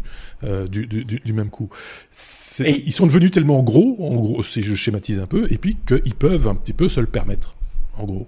Et ils appellent ça la taxe Apple, euh, collectivement. Hein, Spotify, Epic, euh, c'est la taxe Apple, parce qu'il n'y a pas d'autre alternative. Je peux pas distribuer mon application sur iOS sans passer par Apple. Euh, enfin, si dans le monde du jailbreak, il y a Cydia, etc. Enfin, ça reste confidentiel et pas secure. Euh, contrairement à Google, où si j'ai bien compris, je suis pas un Android user, donc corrigez-moi les auditeurs si, si je dis des bêtises, mais j'ai lu justement à l'occasion de, de, de ce débat-là que sur Android, il y a des App Store alternatifs et que c'est un modèle autorisé par Google, ce qui expliquerait pourquoi Epic a, fait sa plainte contre, contre Apple uniquement pour le moment. Ça, c'était épisode 2. Oui, on, est, on est qu'au début. La, vidéo et la plainte. bah oui, parce que ça s'arrête pas là. c'est plus compliqué que ça. Réaction d'Apple. Euh, ah oui, d'abord encore une petite chose, euh, ils ont coupé la distribution. Donc si vous avez l'app Fortnite installée sur votre téléphone, elle fonctionne toujours évidemment. C'est juste les, nouveaux téléchargements qui peuvent pas. oui, parce que les, gamins, évidemment, de, tout fou, ils apprennent l'information par les réseaux sociaux. Oh là là, on va fermer euh, Epic, on va faire, on va fermer Fortnite, etc. Les parents qui en peuvent plus déjà avec le confinement, machin, etc. Ils ont les gueules sur le dos depuis six mois, ils en peuvent plus. Si en plus de ça, on leur coupe Fortnite, c'est la mort, quoi. Tu vois, c'est fini. Donc, euh, il faut rassurer tout le monde. Ça continue à fonctionner quand même. Ouais, si vous l'aviez déjà sur votre téléphone ou votre iPad, ça, ça, ça, roule toujours. C'est juste les nouveaux téléchargements, désolé. Mais il y a, enfin, après, il y a les PC, il y a les, les, les, consoles de jeux, etc. D'autres possibilités. Tu as d'autres moyens d'y arriver. Euh, réaction d'Apple, c'est dire on fera pas d'exception. Euh, voilà, c'est clair. Et euh, si vous ne devenez pas compliant, euh, si vous, si vous ne respectez pas les règles, on va tout simplement vous couper l'accès euh, développeur d'Apple. Donc l'accès développeur d'Apple, c'est le compte euh, Apple qui permet à tout développeur, un petit personnel comme moi ou une grande société comme Epic, d'avoir accès aux outils de développement, à la documentation, aux mises à jour, aux bêta avant tout le monde, euh, et aussi accessoirement de publier des, applications sur sur l'App Store. Donc sans cet accès-là, ça veut dire que toutes les applications d'Epic sortirait de, de l'App Store. Et il se trouve que euh, Epic fait notamment une application euh, qui est un, un, game engine qui s'appelle Unreal quelque chose, Epic Unreal, Unreal Engine, qui est un, un, outil une plateforme pour faire des jeux pour d'autres. Mm. Euh, et si Epic perd son accès développeur, euh, il se pourrait que d'autres développeurs de jeux qui utilisent les logiciels d'Epic soient aussi impactés et ne puissent plus distribuer euh, leurs outils sur, sur la plateforme parce qu'Epic ne sera plus capable de signer cette, cette, librairie que, que d'autres jeux vont, vont, vont, vont embarquer. Et donc, potentiellement un, gros impact sur euh, tout l'écosystème euh, Epic. Mmh. Euh, dernière réaction. Epic aujourd'hui a déposé auprès d'un tribunal américain un Core Restraining Order, si je me souviens bien, CRO ou TRO. En gros, c'est une injonction pour qu'un juge, euh, je crois qu'on dirait un référé chez nous, euh, mhm. pour qu'un juge oblige Apple à réactiver euh, Fortnite sur, sur iOS avec leur système de paiement. Apple a engagé un des, cabinets d'avocats spécialisés en antitrust qui avait déjà gagné pour eux euh, le procès contre Samsung il y a, il y a quelques années euh, pour répondre. Et on sait que la réponse d'Apple au niveau légal va être euh, un, vous avez les moyens de respecter nos règles, il suffit que vous arrêtez le, paiement in-app. Pourquoi vous ne le faites pas Et vous reviendrez. Là, c'est aussi simple que ça. Et deux, euh, si vous battez sur le niveau de l'antitrust, pourquoi vous le faites juste contre Apple et pas contre Google? Parce qu'à ce jour, Epic n'a pas entamé d'action en justice contre Google. Donc ça, ce sont vraiment les derniers développements d'aujourd'hui, les deux arguments euh, du cabinet d'avocats d'Apple qui sont tombés euh, cet après-midi. C'est un bras de fer qui fera date, hein, parce que quoi que quoi qu'il en ressorte comme décision, elle, fera, elle fera jurisprudence et, euh, et, on sera reparti pour un tour, euh, soit au profit d'Apple, soit au profit des éditeurs de de, de, de, de contenu, enfin des éditeurs de, jeux là en l'occurrence. et on le disait en off, c'est vrai que finalement si si Apple n'a pas gain de cause, qu'est-ce qui pourrait empêcher qui que ce soit d'ailleurs de créer son propre App Store euh, et, et d'avoir comme ça peut-être un, un mall avec plusieurs app stores et dire voilà tu peux aller dans telle boutique ou dans telle boutique et choisir ta boutique et, euh, et peut-être avoir des forfaits euh, dans les boutiques euh, que sais-je et, et, créer un nouvel écosystème. Mais à ce moment-là Apple ne serait plus maître de sa maison comme Google ne serait plus maître de la sienne côté Android. et, et, donc ça, ça, ça, ouvre des perspectives économiques intéressantes sans doute pour beaucoup de gens mais pas pour Apple ou pour Google. Je pense pas en tout cas. Non pour Apple c'est pas intéressant. Est-ce que c'est bien pour les clients d'un côté ça va amener plus de choix si, si ce genre de monde se, se développe. Mais une des choses qu'Apple fait relativement bien, c'est des contrôles à la fois de fonctionnalité pour avoir des applications qui fonctionnent euh, et qui sont sécurisées. Est-ce qu'un autre App Store fera les mêmes contrôles, mettra la barre de qualité aussi haut sur les applications? C'est ce qui fait. Euh, est-ce qu'on va avoir toutes les applications euh, bidons euh, Oui, c'est ça. Oui. Euh, mais c'est ce qu'on a souvent dit, c'est ce qui fait la, c'est ce qui a toujours fait la force de d'iOS et, de, et, des applications. Mhm. Voilà, c'était c'était ce contrôle qualité sur des choses que eux ne développent pas pour le coup, bah, de faire en sorte que ça ait le, le blanc-seing euh, qui, qui, qui, permettent à l'application de vivre et de bien vivre en plus. C'est positif pour tout le monde, pour le coup, euh, l'utilisateur, mhm. le développeur et Apple euh, évidemment en, en, premier lieu. Clairement, on a vu qu'il y avait eu... oui, il y a eu des dérives côté euh, Android. Ils ont resserré les boulons aussi. Ils ont été un peu dans le même sens à un moment donné. Ça a mis les choses un peu sur les rails. Euh, et, et, c'est ça, c'est toujours positif pour euh, pour les utilisateurs parce qu'on a eu sur, sur, Android des, des, des, cochonneries qui circulaient. C'est encore un peu le cas, hein, mais, mais il y avait quand même pas mal de cochonneries qui circulaient. Et, Google s'en lavait un petit peu les mains au début. Et puis ils se sont rendus compte que la garantie qualité c'était important aussi par rapport, ne serait-ce que par rapport aux, fabricants de, de devices euh, par rapport euh, aux clients, par rapport, enfin voilà, tout l'écosystème s'en ressent du coup. tu euh. voulais rajouter un truc? Deux choses. un truc plus philosophique, mais je vais terminer avec celui-là. D'après un article que j'ai lu, mais donc je n'arrive pas à retrouver parce que j'ai lu beaucoup d'articles sur ce sujet cette semaine, Epic aurait déjà des App Store où il distribue déjà des jeux sur d'autres plateformes, notamment des consoles. de nouveau, je suis pas gamer, je connais pas le monde d'Epic, donc n'hésitez pas à laisser des commentaires et, à, me, à, me, à, me, corriger si, si c'est incorrect. Et donc, en toile de fond, ce qui n'apparaît pas dans la presse euh, qui, qui s'occupe de, de, la surface du, du, procès vraiment, etc. Euh, il y aurait une bataille non seulement pour la, la, le contrôle du paiement, comme on en a parlé, mais aussi pour qu'Epic puisse à terme déployer 16 App Store, avoir des App Store de jeux contrôlés par Epic euh, sur sur iOS ou sur Android.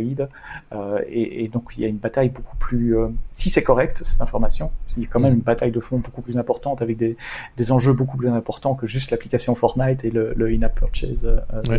oui, parce que tu, tu, tu, le disais par ailleurs, il y, a, il y a le Unreal Engine qui est le moteur en gros de jeu qui sert aussi à d'autres éditeurs de contenu. Euh, voilà, c'est aussi tout un domaine euh, qu'on maîtrise moins chez les technos. Hein. On, on, on, on, est très clair là-dessus. Le jeu vidéo, c'est pas quelque chose qu'on explore. Mais ici, ça sort même quelque part presque du, du jeu vidéo. Hein. C'est la philosophie, effectivement, de, de, de l'App Store d'Apple qui est mise en, qui est mise en, cause, hein, quelque part. Parce que du in-app, il y en a pas que dans le jeu vidéo. Il y en a dans, dans les applications, euh, je sais pas. Euh, ah, bah, je parlais de Spotify et Netflix. Voilà, par exemple. Euh, ou, ou, ou, du coach sportif qui, qui, qui, vous vend des cours supplémentaires ou des, des voilà. C'est tout ça qui, qui, est en cause dans, dans tout dans, cet écosystème. Dans, dans, ce, Tu voulais rajouter encore un truc philosophique ou pas? Ouais, le truc philosophique, c'est quand tu parlais euh, de, de, des, des, bienfaits du, des, des revues qualité d'Apple ou de Google sur le Play Store. Enfin, sur mm -hmm. Google, il y en a pas, mais Apple, il y en a. En même temps, je me disais, d'un autre côté, si on veut vraiment libérer l'innovation, il faut pas de, il faut pas de gardien euh, qui dit ça c'est bien, ça c'est pas bien. Euh, en matière d'innovation pure, il faut oui. laisser les gens essayer. Les gens, je parlais des développeurs, les laisser être libres. Et oui. c'est là qu'il y aura la bonne idée, le bon truc, etc. S'il y a quelqu'un qui s'impose dans le process pour dire ça on peut faire, ça on peut pas faire, etc. Je comprends pourquoi ils le font pour protéger l'expérience utilisateur. Oui, euh, je pense que c'est pas le lieu. Mais en fait, je pense que je, je, je, je, pense que très honnêtement, l'écosystème Apple n'est pas le lieu pour ça, euh, pour, pour tu vois, pour libérer l'expression, euh, etc. C'est un, un lieu relativement clos, euh, cadré, euh, voilà, où on est sûr que ça va, ça va marcher, voilà, point barre. Mais c'est du, ouais, du coup, il y a des restrictions. J'ai pas dit libérer l'expression, parce que ça c'est un autre domaine. Si, oui, enfin l'expression euh, artistique de créativité. Des développeurs, ok, d'accord, ouais, je te comprends. Ouais. c'est ça en fait. Hein, et je pense que le logiciel libre là, est, l'endroit parfait et, et, et peut-être plus du coup Android par filiation. Euh, mm -hmm. C'est peut-être là que, que, que, que, les choses se, se permettent entre guillemets de faire des choses plus de manière plus, plus plus libre et d'innover effectivement. Mais Apple n'a pas cette je pense pas, hein, n'est pas, pas dans cette philosophie-là. Maintenant, ils font des outils créatifs à un autre niveau, mais dans leur, euh, avec, avec leur base, quoi, avec leur, euh, leur système, euh, voilà. Ça peut être discuté, critiqué, hein, ça j'en suis tout à fait, enfin, je suis, je suis c'est moi-même critique par rapport à ça, donc il n'y a pas de souci. Mais en même temps, quand tu fais pas d'informatique, que tu veux un truc qui fonctionne, voilà, c'est une espèce de, de garantie. Tu ne vas pas devoir mettre tes mains dans le moteur pour le faire fonctionner. Ça marche, enfin, normalement. Euh, on a fait le tour de cette question. C'était épique et épique. et, et, j'ai rajouté. Mais il y avait des choses à dire. Oui, je vais rajouter écolégramme. Hein? Épique, épique, écolégramme. bon. On est à la lettre T comme euh, Toyota. c'est euh, voilà. Alors ça c'est quand même un truc, c'est original et euh, on s'y attendait pas vraiment. Enfin peut-être que certains si, mais pas nous en tout cas. En tout cas, j'y avais pas pensé moi. C'est Toyota qui, qui, va partager ou qui en tout cas compte partager nos données de télémétrie avec des tiers. ça s'est vu dans d'autres domaines, hein, Sébastien. Ouais, bourré bourré ratatam Toyota. euh, alors le, le, le, titre est plus, les titres de, des articles que j'ai mis sont beaucoup plus précis. Ils parlent de partager avec des assurances et je vais y venir dans un moment. Moi, je suis resté mmh. plus neutre dans mon titre à moi. J'ai mis avec des tiers oui. parce que euh, leur idée c'est pas que les assurances. Ils ont une vision beaucoup plus large que ça. Mais donc la, la voiture connectée, euh, les carrossiers, exactement. Mais ton, ton garage, l'entretien oui, déjà, euh, les services de secours. Euh, par exemple. Ça existe déjà, des voitures qui, qui, donnent leur position GPS avec un seul bouton à appuyer sur le, sur le plafond mmh, mmh. Euh, et qui préviennent les secours. Mon papa a acheté une Renault récemment et il y a ça dedans, c'est en standard. Donc, donc, il y a déjà les voitures qui communiquent, ça existe. C'est une voiture standard, bien sûr. C'est du haut de gamme. Ah oui, c'est une voiture standard. non, non, c'est une, une, Renault Capture. Pour, je ne veux pas faire de pub. Il y a un bouton euh, emergency qui, qui appelle, euh, notifie les secours et, et on... non, j'ai découvert ça aussi il y a quelques semaines et, et, qui donne ta position GPS. Tant mieux, oui. Donc les voitures qui communiquent, ça existe déjà. Euh, les voitures qui collectent des données de télémétrie, ça existe déjà. Il y a plein d'électronique et d'informatique dans votre voiture, euh, même si vous ne le savez pas. D'ailleurs, la première chose que fait un garagiste aujourd'hui, quand il ouvre le capot, c'est brancher un laptop. Euh, et c'est pas de prendre une clé, une clé douce pour, pour, pour, regarder comment ça se passe. Oui, taper, taper sur le moteur, dong, dong, dong, ouais, ça sonne bien, c'est bon. voilà, c'est plus comme ça, monsieur. C'est plus comme ça, Aujourd'hui, Aujourd'hui, c'est avec un câble USB et un dongle, probablement. Oui. On en a parlé, je, donc, je, fais juste une petite parenthèse, un de nos tout premières séries il y a six ans, concernait euh, l'ODBC, donc le, la prise qui ressemble un petit peu à une prise Péritel, euh, qui, se, qui se branche sur n'importe quel véhicule à ça, enfin aujourd'hui, et qui permet de faire un audit avec les bonnes applications de, des différentes parties du moteur, de la mécanique, machin, ça, et même de faire certains réglages. Donc voilà, je, fais, je ferme la parenthèse, on en avait parlé il y a très très longtemps de ce, machin-là. Ah oui, c'est pas nouveau, les voitures collectent des données. Ce qui commence à être nouveau, c'est qu'elles envoient les données en temps réel, ou en pseudo-temps réel peut-être toutes les 10 minutes, toutes les 5 minutes, etc. Et quand vous allez au garage, c'est comme en Formule 1. Vous rentrez au stand, euh, ils savent déjà ce qu'il y a. ils savent déjà, exactement. Ils savent déjà. Euh, ils vous envoient déjà la facture. et donc, à qui on peut envoyer ça euh, Les données, on peut les envoyer à votre app à vous. Il y a des, voitures qui ont leur propre app, donc on peut déjà contrôler la, climatisation, démarrer la voiture 5 minutes avant de partir. C'est pas très écolo, mais pour faire tourner la clim. J'ai une anecdote. C'est l'autre l'autre Sébastien qui avait fait ce, hors-série et qui, qui, du coup avait pu contrôler le, le, le, coût, euh, ce que lui coûtait le, les, je sais plus ce que c'était, je pense que c'était les, les petits pains ou les croissants du dimanche matin qu'il allait chercher en voiture. Et euh, il s'est rendu compte que ça coûtait beaucoup trop cher d'y aller en voiture grâce à l'application parce que c'est sur des distances comme ça, t'as pas de chiffre, tu vois, t'as, ta jauge, machin, etc., t'en sais rien. Mais là, avec ces outils-là, tu peux avoir un détail très très précis de ta consommation, de ce que tu as fait, etc., du point A au point B. Donc c'est très pointu et donc tu peux voir effectivement et, te rendre compte que quand tu vas chercher des petits pains au coin de la rue avec ta voiture, bah, il te coûte trois fois le prix. quoi. Et donc Toyota a cette vision d'une plateforme de la voiture communicante qui envoie des données euh, qui doivent collecter, qui doivent stocker quelque part. Et ils mm. ont choisi de le faire dans le cloud, ce qui a beaucoup de sens. Euh, c'est pas le métier de Toyota de tourner des data centers. Ah, et puis il y a un volume aussi. De, imaginez toutes les Toyota qui roulent dans le monde, qui commencent à envoyer des données. Donc il y a un volume de données à, à ingérer, à stocker, à processer, à analyser, etc. Et puis ça c'est le, le, côté rentrée des données. Et puis ce qu'on en fait des données, il faut donner euh, à, à, des tiers, justement accès. Alors les tiers, bah, c'est tout ce qu'on a dit. C'est vous avec votre app. Euh, ce sont les services de secours c'est le garagiste, évidemment. Euh, et puis, il y avait un tiers intéressant qui est les boîtes d'assurance. Et, et, dans toutes les communications que j'ai vues de Toyota qui qui communiquait ou, du cloud provider qui, qui communiquait à ce sujet-là. Chaque fois, l'exemple qui était donné, c'était les, les, compagnies d'assurance pour échanger vos données de conduite, votre style de conduite avec une société d'assurance de manière à pouvoir euh, ajuster les prix de vos contrats en fonction de votre manière euh, de conduite. Alors de manière, ça peut être, ça peut être euh, simplement le temps que vous passez sur la route, oui, bien sûr. mais ça peut être aussi est-ce que vous respectez les limitations de vitesse, est-ce que vous respectez les feux rouges, les stops? Vous roulez comme un Fangio ou voilà. Et, et, et ça, c'est comment vous freinez? Ouais, c'est rigolo. Et en même temps c'est pas si drôle que ça, mais, mais, c'est un grief qu'on portait déjà aux fabricants de bracelets connectés qui vous donnent vos pulsations, votre, enfin, votre rythme cardiaque, etc., qui sont connectés, les informations montent dans le cloud aussi, et que quelque part ben, des sociétés pourraient vendre ces informations à des boîtes d'assurance, justement, et on l'avait dit, pour ajuster les primes d'assurance, assurance maladie, assurance, hospitalisation, etc. Si vous passez votre temps à, au restaurant et vous ne faites jamais de sport euh, et, que, et que vous avez de l'embonpoint et que voilà, bah, votre prime pourrait peut-être, on imagine, euh, être adaptée en, conséquence, voire même peut-être être exclue de votre assurance, qui ne voudrait plus vous assurer parce que vous, vous, vous traitez mal votre corps euh, et, que, et que donc ils veulent plus vous, vous assurer, ce qui serait un, biais euh, quand même assez dramatique quelque part. Quoi. Il faut, faut, faut, faut, être clair. Parce que là, on n'est plus dans... on, monnaie quelque, quelque part l'assurance, qui, donc, voilà, on n'est plus sur, sur un partage, entre guillemets, du risque. Quoi. Alors, rendons à, Toyota une chose, c'est qu'ils ont pas dit ce qu'ils allaient faire. Ils ont, ils ont juste annoncé qu'ils allaient lancer un projet informatique pour collecter les données, etc.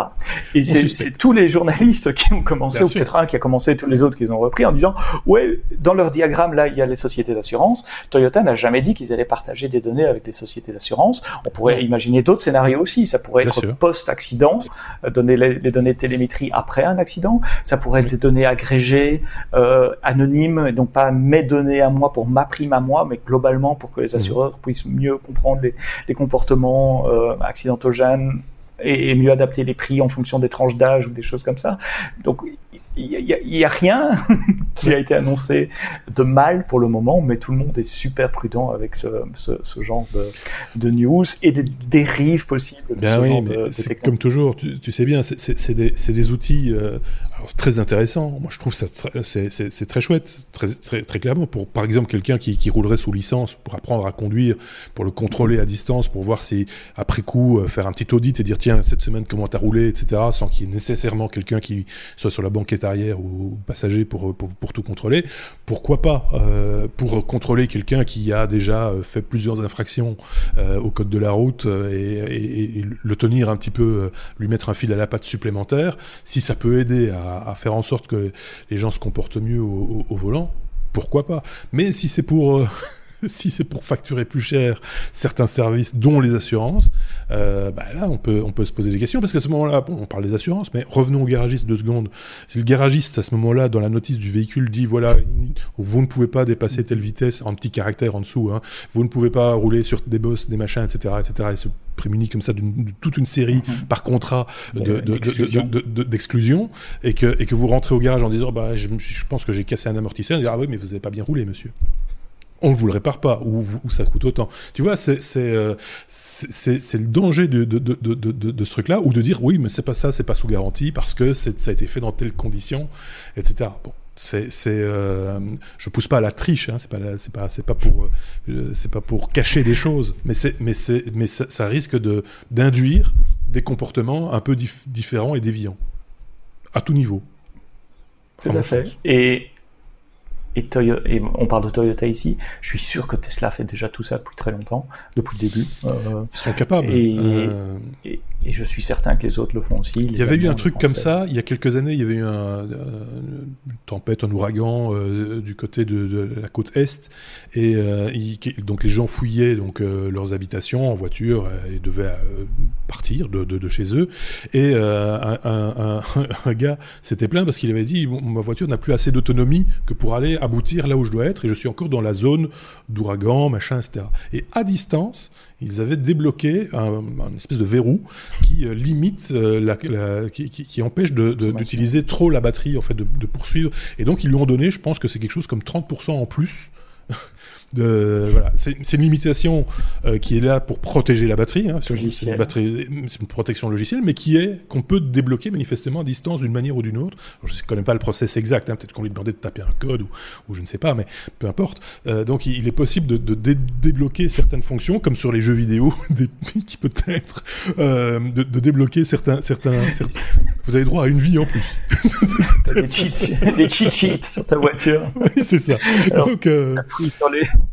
le clignotant droit la pédale de frein ah, et tu mets la clim sur 21 et demi. Oui, par exemple. Mais tu sais qu'il y a des easter eggs dans, dans, une Tesla, il y a des easter eggs également hein, qui te permettent de, de, de, de, faire clignoter, de faire clignoter le, le, le, bouchon de réservoir, par exemple, d'en faire un chanière lumineux. Euh, il y a moyen d'afficher la, la, voiture de James Bond à la, passe, la Tesla sur l'écran vidéo. C'est des trucs qu'on avait vu. Je vous renvoie à un vieux hors série aussi. On avait été euh, tester la pénonante de, de, Tesla et, euh, et on avait vu ça sur l'écran. C'était c'était très rigolo, ça sert strictement à rien, mais c'est assez, assez, assez rigolo. C'était une parenthèse, fermons là. Toyota, donc, qui compte partager des données dans le cloud, on verra bien à quoi ça va servir. Hein, euh, je pense que le public aujourd'hui n'hésite pas à critiquer tout et n'importe quoi sur les réseaux sociaux. S'il y a une petite dérive ou un truc du genre, je pense que les gens se feront un plaisir d'aller les les allumer, je pense. Peuvent, ils peuvent pas se permettre, euh, ils, peuvent pas se permettre. Mais ce qui va être marrant quand on va acheter une voiture dans quelques années, c'est qu'il y aura un addendum euh, respect de la vie privée, ce qu'on fait de vos data. Oui, euh... c'est pour ça que je dis, ça, ça, ça, ça crée des, des, des, nouveaux comportements chez tout le monde, et il faut que nous, utilisateurs, consommateurs, on s'y adapte aussi parce que et qu'on sache de quoi il, il s'agit. Quand vous achetez une voiture, aujourd'hui, c'est pas complètement crétin euh, ton père, par exemple, avec sa voiture, ce serait pas complètement idiot de demander, de dire au vendeur, oui, mais qu'est-ce qu'il en est de mes données privées? Parce que si je pousse sur le bouton warning, ça veut dire qu'il y a un GPS, mes informations, elles sont communiquées en temps réel, ou c'est uniquement quand je pousse sur le bouton. Tu vois, des, questions qui, méritent d'être posées. Euh, pas qu'on suspecte quoi que ce soit. Où est-ce que c'est stocké? Voilà, et... C'est stocké combien de temps? Où est-ce que c'est stocké? On retombe dans la GDPR. Oui, c'est ça, totalement classique. Alors les gens s'indignent pour une application euh, anti-Covid, euh, je ne vais pas faire d'amalgame, mais, mais, mais, mais, assez rapidement, sans même savoir comment c'est fait, mais, mais ne se pose pas de questions quand il s'agit de, ce, de, ce genre de, choses-là. C'est quand même particulier. Ne, euh, ne, me lance pas sur ce sujet-là. Les gens qui s'indignent de l'application Stop Covid sur Facebook, je pense qu'ils ont d'autres choses à s'indigner avant. Voilà, voilà c'est ça. C'est, euh, ou, ou, qui n'ont pas posé ce genre de questions, qui ont une voiture très perfectionnée, avec des boutons dans tous les sens, et qui ne se sont pas posés poser la question de savoir à quoi il servait, qu'est-ce qu'il y avait derrière réellement. C'est voilà, il faut pas être parano non plus, mais, mais ça, ça, vaut quand même le coup de, de se poser euh, la question. Posez-vous les bonnes questions et n'hésitez pas à vous, à vous interroger et, et, et, à vous documenter. Euh, voilà, c'est ça qu'il faut dire aux gens aujourd'hui. N'hésitez pas à vous documenter et à poser toutes les questions euh, possibles, imaginables, mais ne vous faites pas de film non plus. Il ne faut pas non plus tomber dans l'excès euh, et, et, devenir complètement, euh, complètement parano. Tiens, à propos de parano. On a un oui mais non. On avait commencé un petit peu par un oui mais non, mais on a un vrai oui mais non. La lettre W, vous le savez. Si vous ne le savez pas, je vous, vous le dis. Le, sujet oui mais non, c'est un petit peu le, sujet euh, euh, bah, de, fin d'épisode en général, ça vous en doutez, mais qui euh, est un sujet un petit peu technologique, un peu lié au, web, un peu lié aux technologies, et qui sort il faut, le dire, très fort de l'ordinaire et qui, et, qui, et qui fait sourire nos chroniqueurs. C'est le cas ici, euh, Sébastien. Tu vois, tu es tombé sur une information qui t'a fait bien marrer. Euh, c est, c est, ça concerne Donald Trump qui s'attaque aux normes des débits d'eau. Ça, c'est quand même très très oui. particulier. Est-ce que vous vous posez des bonnes questions Tu disais, juste pour oui. clôturer le sujet. Est-ce que vous êtes déjà posé la question de quel est le débit idéal de l'eau dans votre douche? Probablement pas. Est-ce qu'il y a suffisamment d'eau pour que vous puissiez vous laver les cheveux, surtout quand oui. vous avez une belle chevelure assez soyeuse et longue comme celle de Monsieur euh, Donald Trump? Euh, Lui trouve qu'il n'y a pas assez d'eau euh, dans sa douche, en tout cas la douche à la Maison Blanche. Alors j'ai pas compris si c'est sa douche ou toutes les douches euh, contre lesquelles il en a, mais il trouve générale. que comme il n'y a pas comme il n'y a pas assez d'eau de débit d'eau, ben on reste plus longtemps sous la douche et donc on consomme plus d'eau. Et donc, il a demandé à son administration, et là, je suis malheureusement très sérieux, ce serait un 1er avril, franchement, j'aurais douté de l'information, mais là, elle a été reprise par, par CNN, par la BBC et d'autres. Euh, il a demandé à son administration de s'attaquer aux normes de débit d'eau euh, depuis 1992-92, sous l'administration Bush-Prosper, il y a une norme qui dit qu'une une installation sanitaire en salle de bain ne peut débiter que 9 litres et quelques, 2,5 gallons de tête euh, par minute. Et c'est le point d'eau complet. Donc si vous avez un système de douche complet avec plusieurs douches, c'est le débit global des, des, des trois points. Des, enfin, c'est l'eau totale qui arrive là. Et lui aimerait bien revenir à 2,5 gallons par tête. Ah, D'accord. Parce que ça, ça ne le fouette pas assez. Il ne se sent pas Exactement. assez fouetté. Parce qu'il pense que euh, passera moins de temps sous la douche, que tous les Américains passeront moins de temps sous la douche si l'eau arrive plus vite, et donc oui. au final, il consommera moins d'eau à l'échelle du, du, pays. Ouais, Sauf que c'est tout l'inverse. oui, c'est ça. Cette norme euh, a été faite par Bush à l'époque, justement pour économiser euh l'eau et, et, pour éviter un, un gaspillage d'eau trop important. Alors voilà, donc l'administration est lancée, il y a un débat maintenant, est-ce qu'il faut le faire, est-ce qu'il faut pas le faire, etc. Pourquoi ça m'a fait sourire? Bah, Évidemment parce que le sujet est anecdotique. Euh, il a mentionné dans la conférence de presse euh, le, le, soin de ses cheveux. Quand j'ai commencé oui. en parlant du shampoing et de ses cheveux, euh, c'était pas de la spéculation de ma part. Il a vraiment dit ça. Et, et, je me suis juste rappelé que nous sommes au milieu de la plus grande crise économique oui, de tous les temps. Ça tombe juste au bon moment. sanitaire majeure, ouais. qui a des, des problèmes majeurs euh, politiques, géopolitiques en Méditerranée de l'Est. Ok, c'est peut-être un peu loin pour Trump. En Biélorussie, euh, je passe même pas sur la Russie et la Chine dont on a déjà parlé dans cet épisode. Il y a peut-être d'autres choses à faire que s'occuper du débit d'eau dans les douches, même avec une fibre écologique. Enfin là, a priori, ce serait contre la fibre écologique en plus. Il y a vraiment d'autres choses à faire. C'est euh, de nouveau, voilà, cet, cet, homme continue à, à nous surprendre hein, euh, après, après quasiment un mandat accompli, hein, et on espère la, fin de son dernier mandat. Euh, en tout cas, c'est voilà, c'est ce que beaucoup espèrent. Euh, il continue à nous à nous étonner et voilà. Ceci étant dit, faut pas se leurrer. Au niveau européen, euh, on, on, on l'utilise de la même manière. Hein. voilà, c'est ça. Il y a des gens qui sont payés pour discuter de savoir si on va faire un col de mousse à la bière ou pas. Hein. C'est voilà, mais c'est vrai. L'épaisseur des tranches de saucisson. Mais oui, mais mais, mais et, et, des gens qui n'ont jamais quitté un bureau, qui sont en costard cravate et, qui te parlent de normes de pêche en Islande.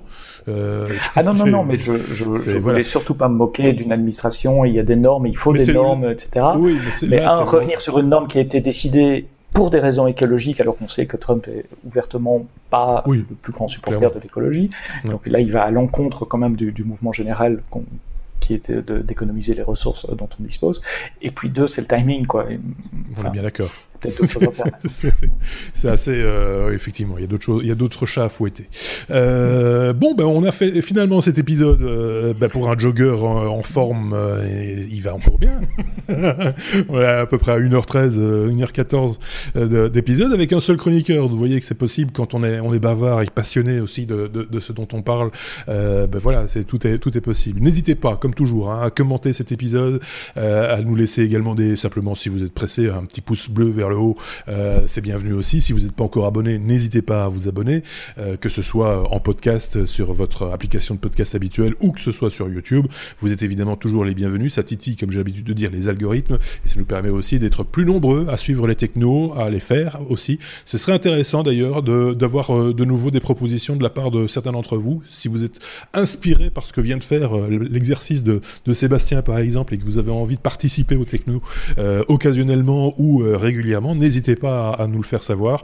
Euh, on peut en parler, pourquoi pas. Hein. on est toujours à, la recherche de, nouveaux chroniqueurs, parce que plus on est de fous, plus on rit, et chacun a un petit peu des opinions, vous l'avez bien compris, on est un petit peu dans l'opinion aussi, donc euh, chacun a son, opinion à, à, apporter, et donc euh, ça c'est bienvenu également. Si on a plus d'avis, c'est encore, encore mieux. Donc voilà, on a bien fait le tour de la question. Merci beaucoup Sébastien, on va se retrouver très très bientôt, parce que je pense que c'est toi qui fais la rentrée.